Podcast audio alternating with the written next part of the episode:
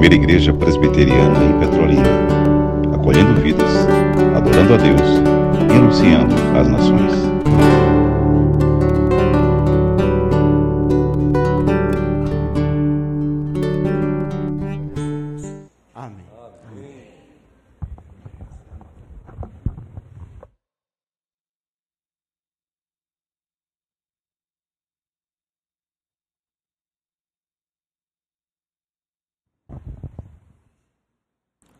Nós estamos aqui mais uma vez na antessala do novo céu e da nova terra.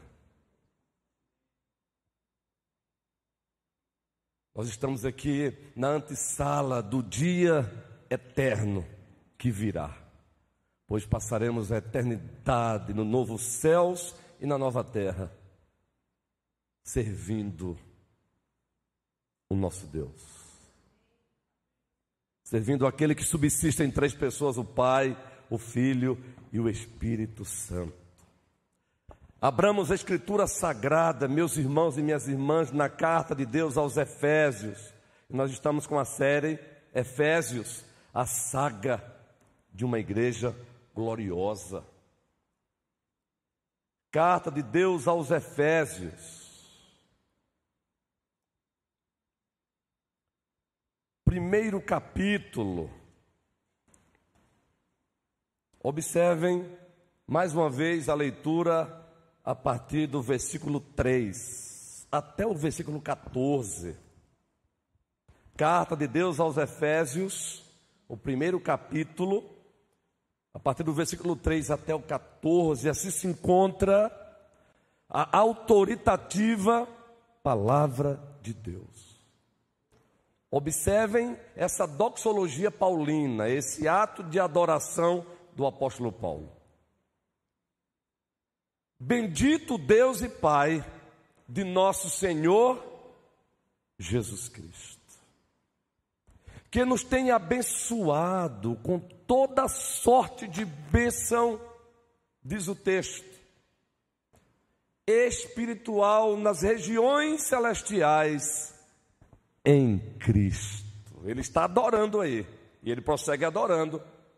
Assim como nos escolheu nele, antes da fundação do mundo, para sermos santos e irrepreensíveis perante Ele. E em amor, nos predestinou para Ele, para a adoção de filhos, por meio de Jesus Cristo segundo o beneplácito de Sua vontade.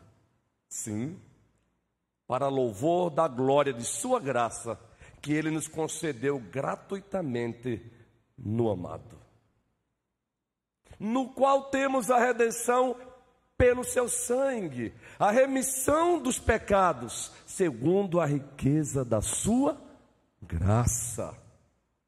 Que Deus, Tamires, derramou abundantemente sobre nós, em toda sabedoria e prudência. Sim, desvendando-nos o mistério da Sua vontade, segundo o seu beneplácito que propusera em Cristo. De fazer convergir nele, na dispensação da plenitude dos tempos, todas as coisas, tanto as do céu como as da terra. Nele, Jesus, digo, no qual fomos também feitos heranças, predestinados segundo o propósito daquele que faz todas as coisas conforme o conselho da sua vontade. Aleluia. A fim de sermos para louvor da sua graça, nós, os que de antemão esperamos em Cristo, em quem também vós, depois que ouvistes a palavra da verdade, o evangelho da vossa salvação, tendo nele também crido, fostes selados com o Santo Espírito da promessa, Thaís, o qual é o penhor da nossa herança até, até ao resgate da sua propriedade, em louvor da sua glória. Já pregamos alguns sermões baseado nessa doxologia paulina, nesse ato de adoração do apóstolo Paulo, Bianca.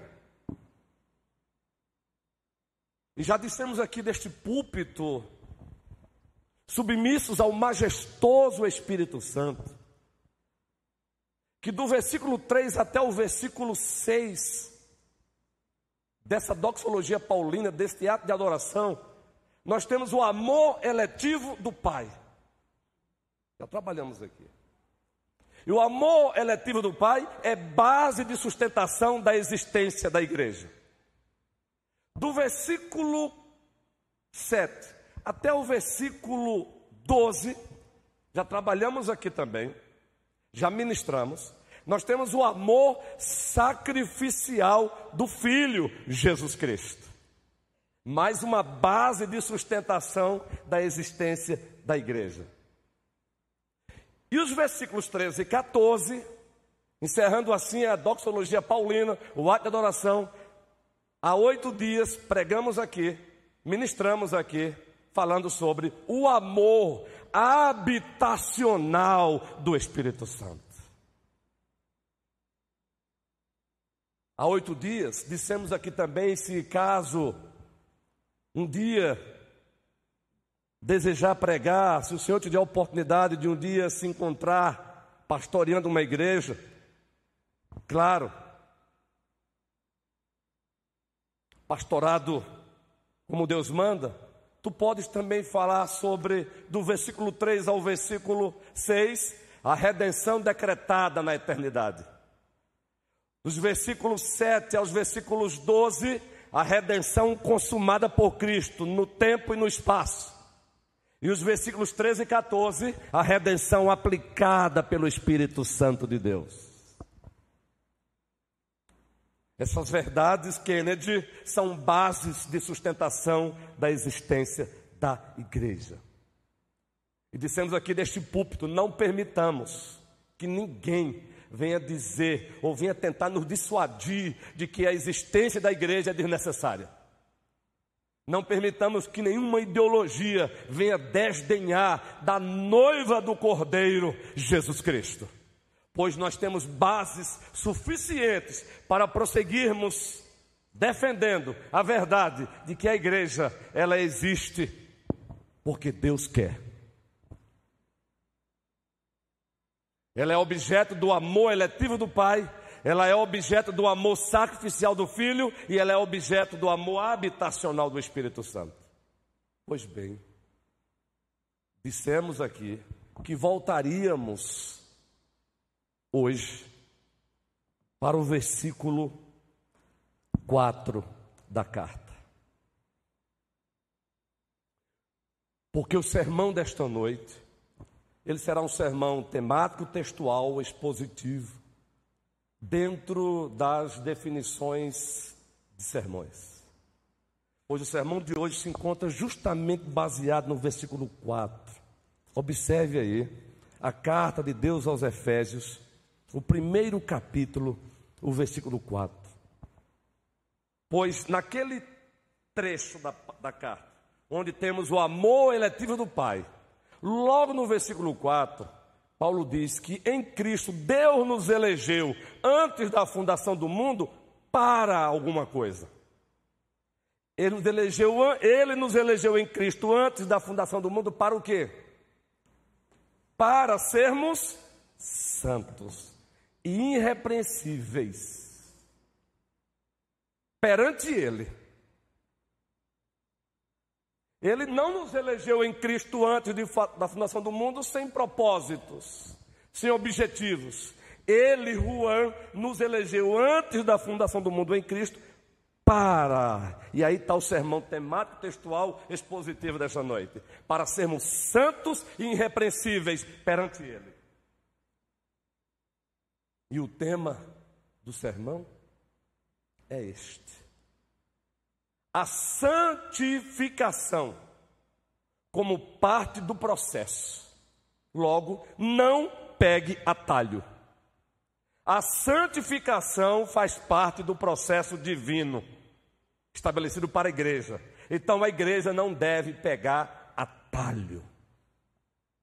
Eu vou repetir. A santificação faz parte do processo que Deus estabeleceu para nós. Logo, não ousemos pegar atalho. Esse assunto ou tema, ele é esquecido hoje em muitos púlpitos. Ele não é tratado com frequência como deveria ser tratado. Acreditem, é um tema esquecido por muitos, não por todos, porque toda generalização ela carrega injustiças, desequilíbrios analíticos, conclusivos, mas verdade é, é um tema esquecido. Muitos púlpitos já não mais falam sobre santificação. é um tema, se não esquecido, marginalizado por outros, colocado na periferia, na periferia das nossas agendas homiléticas, colocado na periferia das nossas homilias, das nossas prédicas, das nossas pregações, das nossas mensagens. Jonatas, Reverendo Abraão, é um assunto não muito palatável, não muito degustável para muitos cristãos em pleno século XXI. Ficamos aí olhando para o mundo, caminhando nas trevas, mas nos esquecemos que não são poucos os cristãos que não degustam bem esse tema, santificação. Razões, razões do porquê esse tema é esquecido ou marginalizado ou não muito palatável, não muito é, degustável? Razões. Uma concepção equivocada, deturpada do ser de Deus e das suas qualidades. Quando se tem uma concepção deturpada do ser de Deus, dos seus atributos, das suas perfeições, das suas propriedades e até dos seus feitos, o resultado vai ser isso. Consequentemente, esse assunto se torna periférico, marginalizado, esquecido, não muito palatável. Uma outra razão para o que já dissemos é uma concepção também equivocada da lei de Deus. Não são poucos os cristãos que dizem sim, sola escritura, e nós que somos de tradição reformada e com muito prazer, amamos a nossa tradição reformada no mês de outubro nós bradamos com frequência sola escritura e ainda vamos além, tota escritura, somente a escritura e toda a escritura. Mas na vida de muitos, o sola escritura e tota escritura não passam de pronúncias, não passam de discursos, não passam de oratórias e muitas vezes dissimuladas, vazias. Entendem? Uma concepção equivocada da lei de Deus. Terceiro, consequentemente, uma concepção, uma concepção equivocada do pecado. Quando não se tem uma concepção correta da lei de Deus, e a lei de Deus revela, expressa a sua santidade, consequentemente a percepção do pecado também, ela será uma deturpada, atenuada. O assunto pecado hoje, ele também não é bem visto hoje quando se prega com frequência dos púlpitos.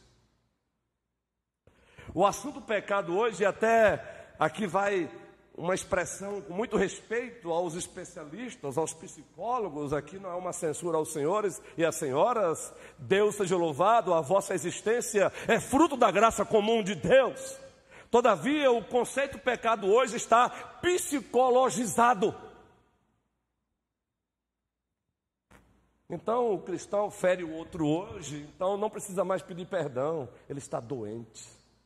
Se ele está doente, ele é vítima. Se ele é vítima, não tem pedido de perdão, não tem arrependimento. Então é um conceito de pecado hoje psicologizado. John MacArthur tem um livraço nessa área.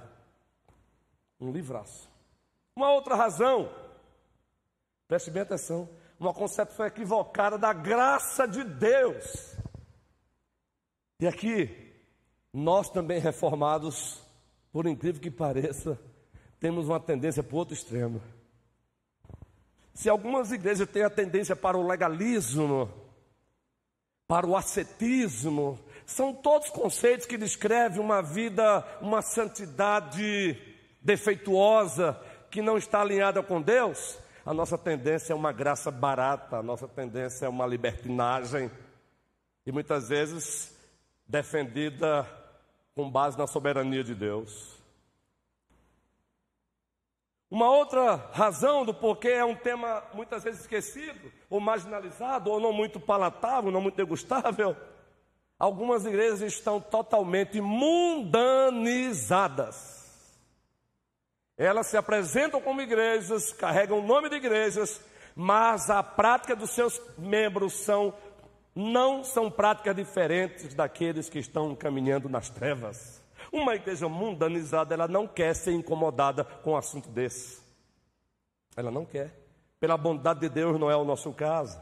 Não é o caso da primeira igreja presbiteriana de Petrolina. Outras razões? Ah, tá.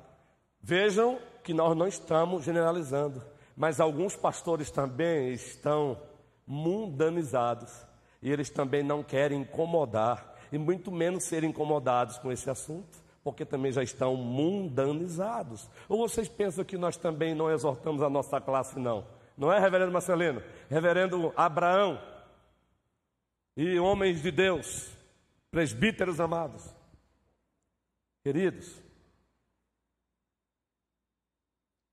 Uma outra razão, já tocamos no ponto aí rapidinho. Concepções equivocadas de santidade, isso acaba também realmente assustando as pessoas. Cristãos que seguem um cristianismo asceta. O que é isso, pastor? É um cristianismo que diz que é pecado tomar banho de mar, é pecado tomar banho de rio, é pecado beber um vinhozinho com sabedoria, é pecado tudo. Então, a concepção também de santidade também, ela leva a essa algeriza, ela gera algeriza nas pessoas sobre o tema. É pecado ter um time de futebol, é pecado assistir Flamengo e Palmeiras, é pecado, é pecado assistir Flamengo e Palmeiras se o, o jogo de Flamengo e Palmeiras for às 18 horas no domingo dia do Senhor. Aí sim, se você ficar assistindo Palmeiras e Flamengo às 18 horas, deveria estar aqui, aí sim, você está dizendo que é mais importante o Flamengo e o Palmeiras do que o Senhor. Mas se o jogo é no sábado, me convide, faça uma pipoquinha que vamos lá assistir com você, mesmo não torcendo para o Flamengo, mesmo não torcendo para o Vasco. Eu escolho pelo momento, eu escolho o time no momento. Esse é o torcedor de vocês. E gosto de uma boa partida de futebol. Eu assisto o PSG, eu assisto Real Madrid, eu assisto o Bayern de Munique, eu assisto o Atlético de Madrid. Aquele campeonato europeu é top, mas o nosso brasileiro também. Apesar das mentes pobres de não enriquecerem então a concepção equivocada de santidade também, ela gera isso, algeriza. Se de um lado temos legalistas, mas do outro também temos os licenciosos. E a última razão para adentrarmos no miolo do sermão é que alguns pastores, e eu confesso que para com alguns desses eu tenho compaixão, eu me, eu me solidarizo com eles é que não tocam como gostariam de tocar nesse assunto em algumas igrejas, porque eles sabem que se tocarem, no outro dia ele é chamado numa reunião e ele é despedido do púlpito. A semelhança de Jonathan Edward, que percebeu que uma juventude ali estava vivendo um cristianismo nominal. E por incrível que pareça, alguns desses jovens eram filhos de líderes da igreja. E Jonathan Edward, que tinha consciência que ele estava ali para agradar o dono da igreja, ele disse: Hoje vocês não comem do pão, e hoje vocês não bebem do cálice, até que vocês parem com esse cristianismo mundanizado de vocês. Sabe o que a história narra? Sabe o resultado que a história narra desse homem? A sequência disso é que a igreja simplesmente o despediu. Eu vou resumir com essa historinha aqui, porque a coisa foi pesada. Vou resumir só nisso. A igreja despediu Jonathan Edwards porque simplesmente ele tocou no assunto santificação. Graças a Deus não é o nosso problema aqui. É fazer um ano que estamos aqui no desta igreja. Um, um ano que eu conheço os meus colegas presbíteros. Mas fico alerta para todos nós, né, guerreiros? Fico alerta para todos nós. John MacArthur teve que passar por uma fase difícil no ministério dele. John MacArthur. É que determinada família importante da igreja tinha um dos seus membros iria casar e resolveu casar fora do alinhamento de Deus. E aí disseram para John MacArthur: "O senhor vai fazer o casamento da minha filha?" Ele disse: "Não vou fazer." Razões está aqui. A escritura diz isso. A família era muito importante, então foi logo ao encontro de quem? Um bate-papo com o conselho. Que é isso, presbíteros? Os senhores vão permitir que John MacArthur faça uma desfeita dessa? Veja, nossa filha.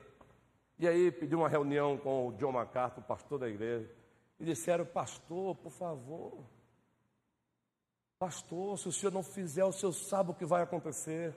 Essa família é querida na igreja, essa família é importante na igreja. Se o senhor não fizer o casamento dessa menina, fique certo. Já disseram que eles vão sair da igreja e se eles saírem, fique certo, a igreja vai ficar pela metade. Que ameaça desgraçada, né, gente? Que se faz a um pastor. Já não basta as batalhas do dia a dia. Mas ainda bem que tem John MacArthur que me inspira também hoje. John MacArthur olhou para os seus colegas respeitosamente e fez a seguinte pergunta: De quem é a igreja? E eles responderam: É de Jesus Cristo. Pois eu vou continuar pastoreando como Jesus Cristo quer. Mas, pastor, ainda retrucaram: Vão sair, eu não quero que saiam. Mas se saírem, Deus vai trazer outros. Aconteceu isso literalmente, é o próprio John MacArthur que narra saiu mais de 300 pessoas de uma só vez. Agora imagina o coração desse homem em casa. Porque não é só os que saem, os que ficam também ficam culpando o pastor. Os que ficam também culpam o pastor.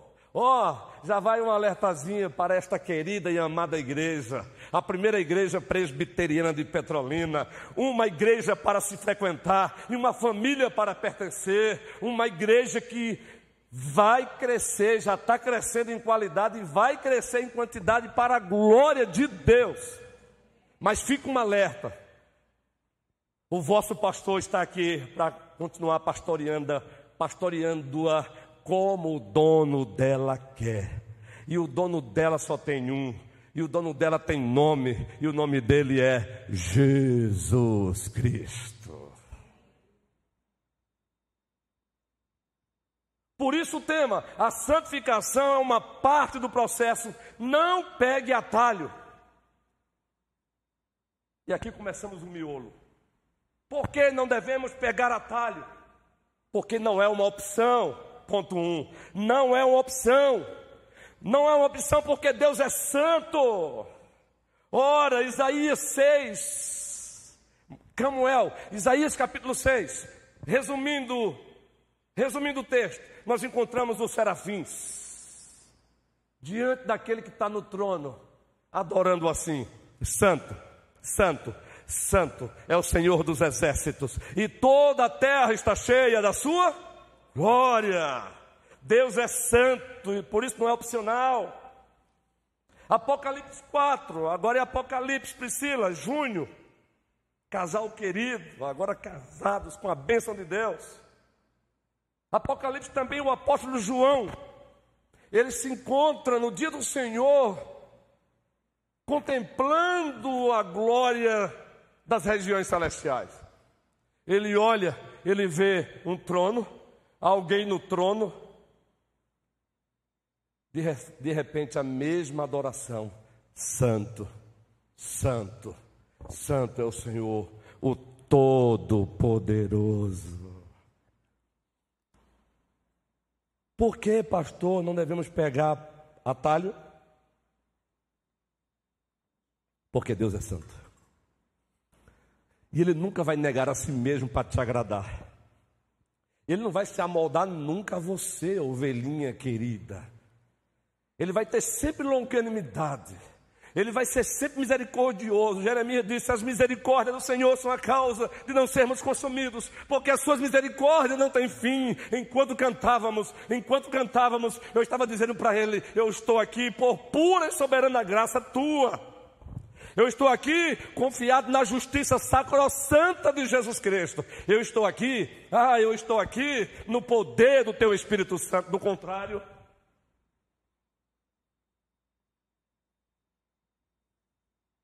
Não é opcional, porque Deus não só é santo, mas Ele manda. Levítico 19, 2: Sede santos, porque eu sou santo. Aí Pedro reverbera Levítico e vai citar também 1 Pedro 1,16: Sejam santos, porque Deus é santo. Por que no opcional? Porque é mandamento de Deus, um mandamento supranacional, um mandamento supracultural, um mandamento que está acima das culturas. Só precisa ser entendido corretamente. Por que no opcional? Porque há consequências para quem não leva a sério isso. Gálatas 6,8: O que o homem semelhar, o homem colherá. Gálatas, Paulo, diz: com Deus não se brinca. O que o homem semear, o homem vai colher. Há consequências. 1 Coríntios 11, Paulo se dirige à igreja em Corinto e diz: Vocês sabiam que tem crentes doentes na igreja? Paulo diz: Pois é. Sabe por que eles estão doentes? Porque estão em pecado. Olha, não só tem crentes doentes na igreja, não, tem crentes que já partiram. E vocês sabem que algumas dessas mortes foi disciplina extraordinária de Deus? Gente, em pleno século 21, nesse, nessas conceituações deturpadas de amor, você dizer que algumas mortes que aconteceram lá aconteceram porque Deus disciplinou crentes lá, não é muito agradável. Vocês pensam que é fácil para nós dizer isso? Mas é Deus que diz. Há consequências. O que tem de cristão hoje no Brasil afora, brincando com a lei de Deus, achando que Deus é um bonachão, achando que Deus é igual a ele, achando que ele pode pisar na palavra de Deus e ainda dar uma de bonzinho e dizer: Senhor, eu estou aqui para te adorar. Ele não é esse bonachão, não. Ele mesmo disse: Você pensava que eu era teu igual? Lê o salmo. Você pensava que eu era teu igual? Por que não é opcional? Porque também há recompensas. Mateus 5, Sermão do Monte. Bem-aventurados os de coração puro, porque deles é o quê? O reino. Há recompensas. Hebreus 12, 14: Buscai a paz com todos e a santificação, sem a qual ninguém verá o Senhor. Ei, nós, os santos, vamos contemplar Deus na face de Cristo Jesus. Não há dinheiro que pague essa experiência. Por isso nós cantamos Maranata, ora vem Senhor Jesus. Não é opcional, porque Deus é santo, porque Deus manda, porque há consequências, mas também há recompensas. Segundo, não pegue atalho, porque a santificação é uma evidência necessária da salvação. É uma evidência da eleição. Como eu posso saber se eu sou um eleito se você está vivendo em santificação? Se você está procurando imitar aquele que é o padrão da santificação, Jesus Cristo. Quem é o nosso padrão de santidade? Jesus Cristo. É uma evidência da obra de Deus por nós. É uma evidência da obra de Deus em nós. É uma evidência da obra de Deus através de nós. Efésios 2, 8, 9. A igreja conhece esse texto completinho já ela não precisa abrir a Bíblia. Se o sonoplasta não colocasse, ela também leria. Não é, Denise? Pela graça sois. É Tassiana. Pois é, Tassiana. Eu identifiquei. Porque tem amigos queridos aqui, não é? Você bateu um papo lá no grupo. Tassiana, Efésios 2,8. Pela graça sois. É o maridão? Que bênção. Guerreiro, pela graça sois. Mediante a.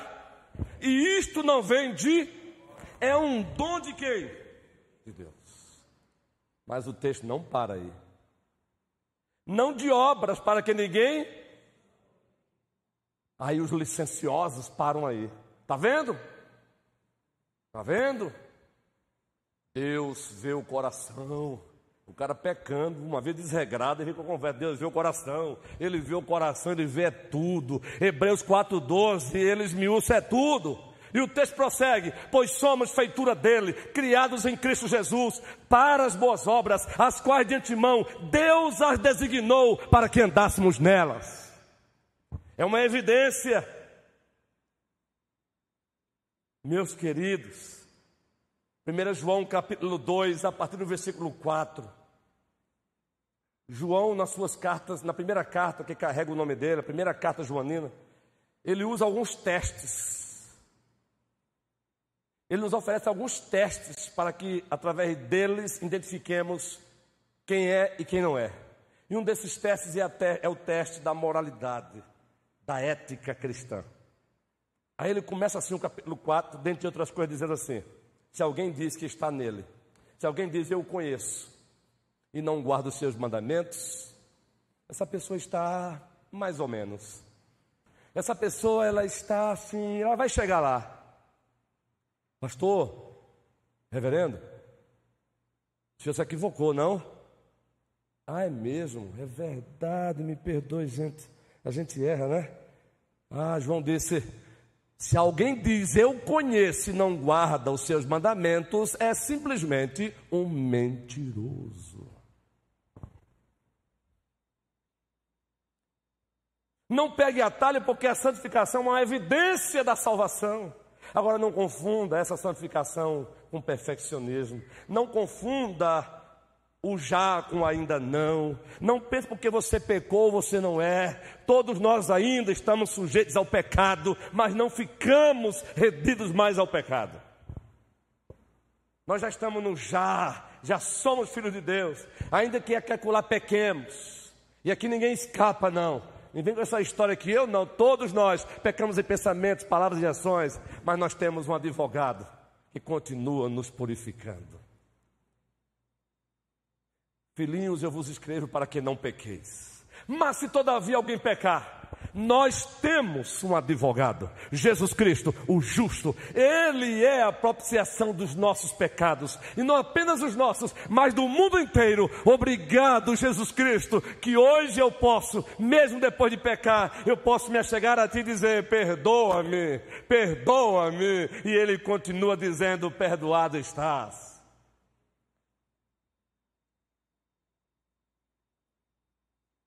Terceiro, não é opção, já dissemos por que não é opção. É uma evidência da salvação, segundo. E terceiro, a santificação só. A batalha pode ser travada, mas Deus está no comando.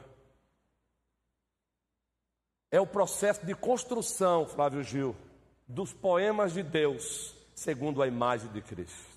A santificação é o processo que Deus usa para escrever os seus poemas. Os seus poemas de carne e osso. Como é que é, pastor? Explica direitinho. O senhor está dizendo que Deus escreve os seus poemas, sim. A diferença é que os seus poemas são de carne e osso. Efésios 2, versículo 10. Nós somos feitura dele, no original. Está lá, a ideia é: nós somos poemas de Deus, feitos em Cristo Jesus. E a santificação é esse processo que Deus usa. Por isso que nós caímos, Ele nos levanta. Pecamos, Ele nos perdoa. E quando o diabo tenta dizer, tá vendo, seu mané? Aí você diz, calma aí, alto lá. Porque eu estou caminhando é confiando na justiça de Jesus Cristo. alto lá. Não pegue atalho, porque pegar atalho é você dizer que não aceita esse processo de Deus. Não pegue atalho, porque se você pegar atalho, você está dizendo que não quer ser poema de Deus. Quem aqui não quer ser poema de Deus? Quem aqui não quer ser um dia declamado por Deus? Observem o que vai acontecer naquele dia quando Cristo voltar. Está lá em Mateus 24, Mateus 25. Observe o que ele vai dizer. Entrem, benditos do meu Pai. Louvado seja o Senhor. Ele vai dizer para os seus poemas, agora sem máculas, agora sem ruga. Paulo, ele, carta de Deus aos Efésios. Do primeiro capítulo ao capítulo 3, nós temos os indicativos da fé. Do capítulo 4 ao 6, os imperativos da fé. Aí Paulo agora vai aplicar os indicativos, que são chamados de imperativos, na vida conjugal. E vamos ter um seminário aí massa, hein? Nos dias 4 e 5 de novembro. Estou aguardando só a resposta do preletor, já falei com ele, da região nossa mesmo aqui. 4 e 5 de novembro, realizado pelo nosso Ministério de Família. Massa, que massa, vai ser bom, se inscreva. Pois Paulo, falando para os casais, capítulo 5, Jonatas, ele diz assim: depois do versículo 21, ele começa o 22 assim: Esposas, sejam submissas aos vossos maridos. Aí ele evoca quem como modelo? A igreja. Assim como a igreja é submissa a Cristo. Olha só, Bianca, que interessante, né? Agora vamos pular, vamos pular de agora os maridos. Maridos, olha só, Milka. Pode dizer isso para o Tiagão, ou Tiaguinho, ou Tiago. Maridos, amai as vossas esposas. Ele vai tomar quem como exemplo de perfeição de amor, assim como Cristo amou a igreja. Aí ele continua e se entregou por ela, com o objetivo de lavá-la, purificá-la, adorná-la, e um dia apresentá-la a si mesmo sem mácula, sem ruga, sem mácula, sem ruga, sem mácula, sem ruga. Esse processo de construção dos poemas de Deus, ele vai chegar ao seu estado final. E no estado final, nós seremos apresentados por ele mesmo, a ele mesmo, sem pecados. Então não pegue atalho, aceite esse processo de Deus. Saiba que nesse processo ele vai consentir com tantas coisas. Ele vai consentir que você sofra injustiça. Ele vai consentir muitas vezes até que você ceda ao pecado. Porque, sabe por que muitas vezes estamos tão cheios de nós, tão cheios de nós, que ele suspende a sua graça para percebermos que sem a graça dele, sozinhos, só estamos dispostos a pecar. Um certo pastor disse: Deus me salvou no meu pecado. É complexo, mas eu entendi o que ele quer dizer. É assim que muitas vezes faz. A santificação não pode, não pegue atalho, porque ela é o processo de construção do poema de Deus em Cristo Jesus. Ela é o processo. Entenda isso. Deus constrói cópias de Cristo, Ele está construindo cópias de Cristo. Deus usa processos para isso. Deus usa o processo nessa construção dos seus poemas. Deus usa o processo para que mais e mais nos pareçamos com Cristo, sejamos parecidos com Cristo. E nós, pastores, somos infiéis se as nossas mensagens não estão alinhadas com esse objetivo, que é ver as ovelhas de Cristo parecidas mais e mais com Cristo. Isso é mensagem cristocêntrica. Até mesmo os textos do Antigo Testamento, os estudiosos chamam de as mensagens devem ser, quando não encontrados ali explicitamente Cristo, implicitamente ele está ali, e alguns autores chamam de Cristotelia, Cristotelia, ou seja, no final das contas, vai desembocar em Cristo. Martinho Lutero disse: se rasgar a escritura, vai sair sangue, porque toda ela aponta para Cristo. Não aceite atalhos. É doloroso o processo. E nesse processo aí, poderíamos pregar aqui Romanos, um outro sermão, não vamos pregar. Já citamos aqui. Romanos 8, 28, 29, 30, a igreja conhece. Não conhece Virgínia? Conhece Virgínia. Olha, Fátima conhece. Vamos lá citar? Porque todas as coisas cooperam para o bem daqueles que amam a Deus. Daqueles que foram chamados segundo o seu propósito. Que propósito é esse? Ele continua. Aos que de antemão conheceu, também os predestinou para serem conformes à imagem do seu qual é o propósito? Sermos conformes à imagem de Jesus Cristo. Então ele usa todas as coisas, ele concorre, tudo converge, ele usa tudo, tudo que acontece, as coisas boas, as coisas ruins, para que mais e mais sejamos parecidos com Cristo. Por isso que ele, na sua soberania, não que ele seja masoquista, mas como ele tem um bem maior para nós, e o bem maior para nós está acima de todos os bens dessa terra, por isso que aqui é acolá, ele na sua soberania, ele mesmo permite que alguém puxe o meu tapete.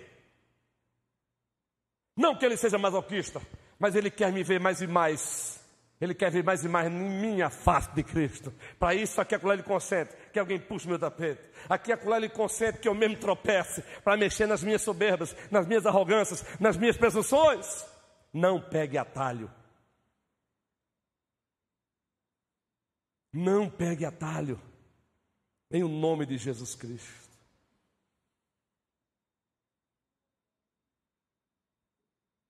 A santificação faz parte do processo de Deus para nós. Não peguemos atalho. Primeiro, porque não é opção. Segundo, porque é evidência de salvação. Terceiro, é o processo de construção dos poemas de Deus em Cristo Jesus. Agora, eu quero encerrar o sermão temático, textual expositivo desta noite, dando alguns exemplos práticos, tanto da Escritura como extraoficiais aí do dia a dia como essa santificação se manifesta ou não se manifesta. Exemplo, porque quando pensamos em santificação, ela está sempre atrelada à vida sexual, como se resumisse só isso. Não, queridos. A ausência de humildade é a ausência de santificação. E na ausência da humildade não existe neutralidade. Se, se a humildade está ausente da tua vida, é porque a soberba se fez presente e está fazendo morada. Filipenses 2. Paulo conclama a igreja à humildade. Está lá, do primeiro versículo ao 4. Resumindo, ele conclama a igreja uma vida de humildade. A partir do 5 ele apresenta um modelo. Tende em vós o mesmo sentimento que houve em Cristo Jesus. Pois subsistindo em forma de Deus, não usou de usurpação, ser igual a Deus. Antes se esvaziou, que nossos, assumindo a forma de servo, assumindo a forma de servo, Ale, Alexandre, Xande. É assim que a esposa gosta de chamar, ó, já vasculhei.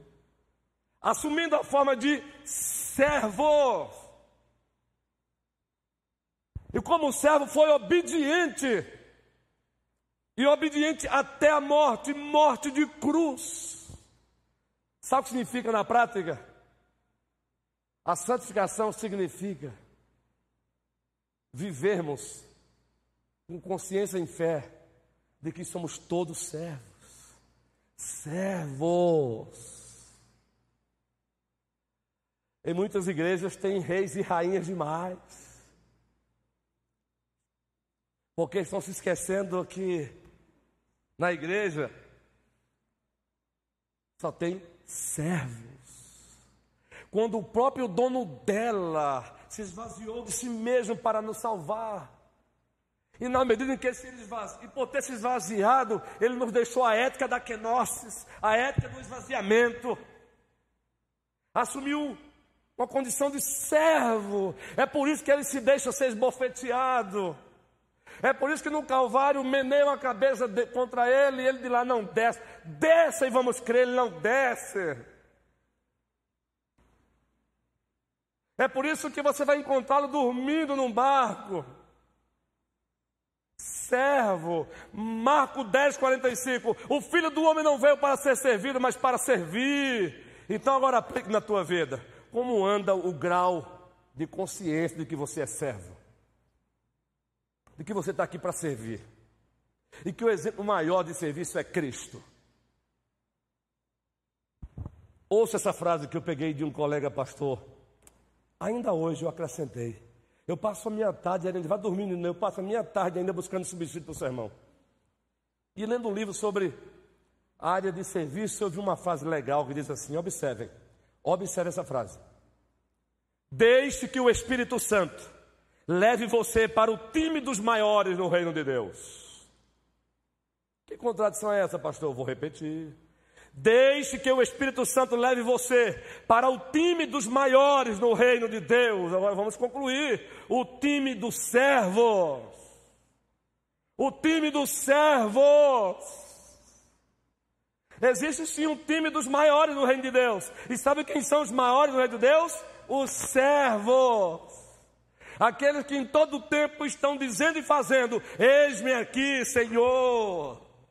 Depois daquela experiência, visão, revelação de Deus dada a Isaías, a conclusão do texto é: quem há de ir por nós? Deus pergunta. E o profeta, agora tratado, diz: Eis-me aqui, Senhor, envia-me a mim.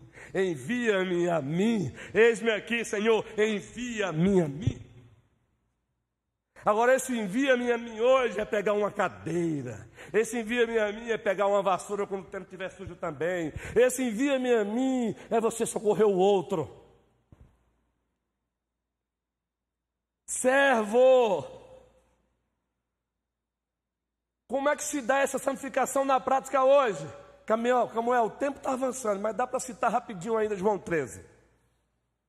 Quem aqui já não ouviu falar em João 13? Os amados pastores que passaram por aqui, os ministros da palavra, eu imagino que já pregaram nesse texto aqui. Ora, são 34 anos de existência, hein? Penso até que os amados presbíteros, quando já tiveram oportunidade, já devem ter tocado nesse texto. Inclusive no nosso calendário litúrgico, histórico, ortodoxo, muitas igrejas na Semana Santa fazem isso. A lavagem dos João 13. O Senhor está diante do momento de refeição. Olha o que ele faz, gente. Pega uma toalha, pega uma bacia e começa a lavar os pés dos seus discípulos.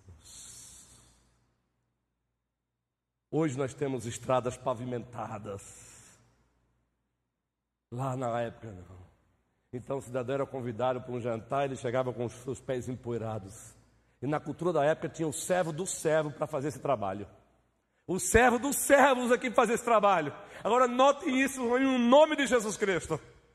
O Rei dos Reis, o Senhor dos Senhores, aquele que todo joelho se dobrará diante dele.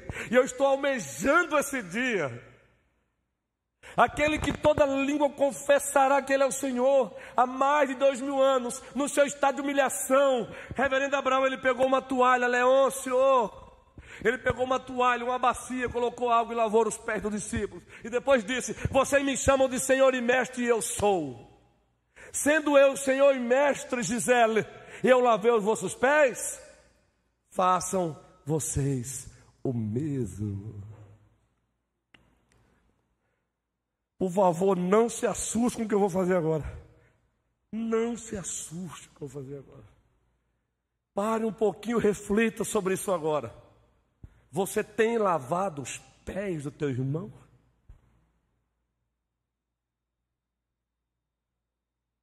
Feche seus olhos. Você tem lavado os pés do teu irmão? Ou no lugar de lavar os pés do teu irmão, você tem sido sujeito da sujeira dos pés do teu irmão. Ou se no lugar de lavar os pés do teu irmão, você é o propagador das sujeiras dos pés do teu irmão. Quem tem ouvido, ouça o que o Espírito Santo tem dito a esta igreja. Ele ama esta igreja. Esta igreja é dele. Nós temos dito aqui: preparemos as reuniões, porque este templo vai ficar pequeno. Mas para isso, esta igreja continua entendendo que santificação faz parte do processo. Não devemos pegar atalho. No WhatsApp, no bate-papo do WhatsApp, Quais assuntos têm, tido, têm sido tratados? Sobre quem se tem falado? Com quais motivações? Com quais propósitos? Tem um livro da editora Betânia. Quem é você? Quando ninguém está te vendo. Quem é você? Onde ninguém mais está te vendo e apenas Deus. Quem é você? Quando você está comentando sobre alguém com o teu amiguinho, com a tua amiguinha, o que você tem comentado? Você tem lavado os pés da pessoa que tem sido objeto dos teus comentários? Ou você tem sido ali megafone para propagar que os pés dele ou dela estão sujos? Isso é santificação. Que o Senhor nos ajude, meus irmãos e minhas irmãs, em Cristo Jesus. Uma igreja verdadeira tem o DNA da santidade de Deus.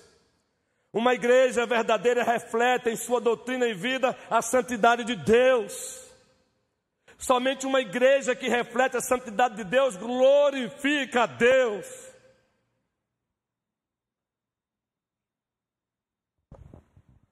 Então, que a primeira igreja presbiteriana de Petrolina prossiga reconhecendo que ela tem o DNA da santidade de Deus, eleitos em Cristo antes da fundação do mundo para serem santos e irrepreensíveis perante Ele. Que a primeira igreja presbiteriana de Petrolina prossiga entendendo que ela seja um reflexo dia a dia da santidade de Deus, um reflexo defeituoso, é verdade, porque todos nós carregamos o mal dentro de nós ainda, mas um reflexo. Que sejamos a lua para o mundo, refletindo o sol da justiça, que é Jesus Cristo. Que a primeira igreja presbiteriana possa iluminar as trevas de Petrolina, refletindo a luz daquele que é o sol da justiça, Jesus Cristo que a nossa luz brilhe de tal maneira, de tal maneira, de tal maneira, que pessoas de quatro cantos da cidade procurem-nos, procurem-nos, procurem-nos, porque vocês estão procurando, estamos vendo algo diferente acontecer aqui, algo diferente está acontecendo e queremos saber, queremos ver, que algo diferente é esse? Não, não, não, não é algo diferente, é alguém diferente, que esse alguém diferente é a presença de Jesus Cristo. É Jesus Cristo com a igreja. É Jesus Cristo abençoando a igreja. É Jesus Cristo santificando a sua igreja. É Jesus Cristo sendo glorificado pela igreja. Que o Senhor nos abençoe. Hoje e sempre. Amém. A igreja de pé. Carta de Deus aos Efésios.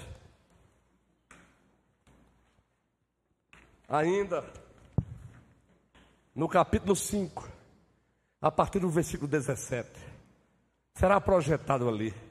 Essa sonoplastia é uma benção. E quando declaramos que é uma benção, estamos fazendo isso como um ato de adoração a Deus.